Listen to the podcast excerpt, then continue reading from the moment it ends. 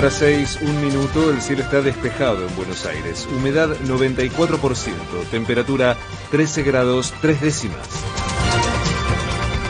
Hoy arriba al país el primer lote de 200.000 vacunas de Cancino, de las 5.400.000 que compró la Argentina.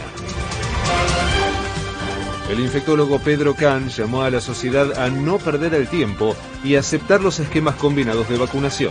Si yo tuviera sola dosis puesta y en cuanto me salen del gobierno de la ciudad o del gobierno de la provincia, donde depende de donde uno viva, no tendría ninguna duda de ir a vacunarme ya. Eso, pero absolutamente. No hay que esperar ninguna marca. Hay gente que hay gente que puede preferir esperar, pero la verdad que la recomendación sanitaria es tengamos la mayor cantidad de personas vacunadas con dos dosis lo antes posible.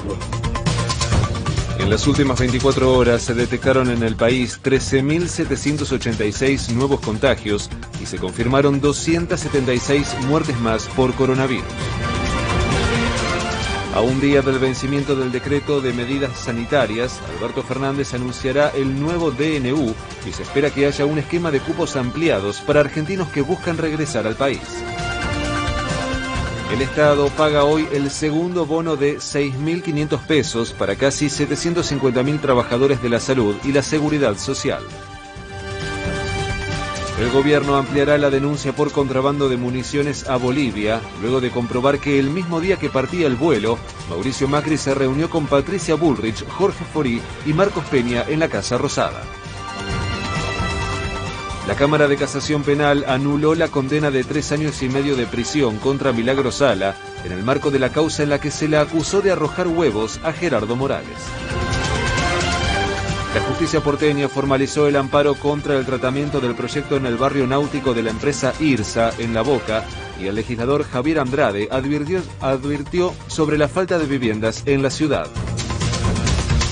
En la ciudad de Buenos Aires se han construido aproximadamente un millón y medio de metros cuadrados por año, desde el 2011 aproximadamente. Y la realidad es que de ese porcentaje, un 65% de vivienda suntuosa y lujosa, y son utilizadas como reserva de valor. Por eso después nos encontramos con, eh, en un relevamiento propio de la ciudad de Buenos Aires que hizo el IBC, más de 130.000 viviendas ociosas en la ciudad de Buenos Aires. La legislatura porteña aprobó la rezonificación del predio de Avenida La Plata al 1600 en el barrio de Boedo por lo que San Lorenzo quedó autorizado a construir su nuevo estadio. En junio, el índice de producción industrial creció un 10,5% respecto a mayo y fue un 8,5% mayor a los niveles previos a la pandemia. Patria Grande. La justicia brasileña abrió una investigación sobre Jair Bolsonaro por divulgación de fake news y el mandatario advirtió que al juez de la causa ya le va a llegar la hora. De afuera. Estados Unidos anunció que para 2030 la mitad de los autos que fabrique deberán ser eléctricos. Pelota.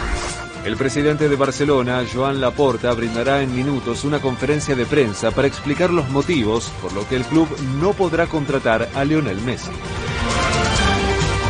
Hoy en el inicio de la fecha 5 de la Liga Profesional, Sarmiento recibirá a Rosario Central desde las 19 y Platense visitará a Newell's desde las 21 y 15. Deportes.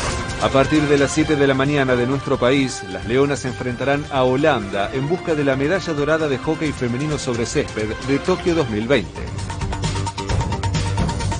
El cielo estará parcialmente nublado durante toda la jornada con una máxima de 22 grados.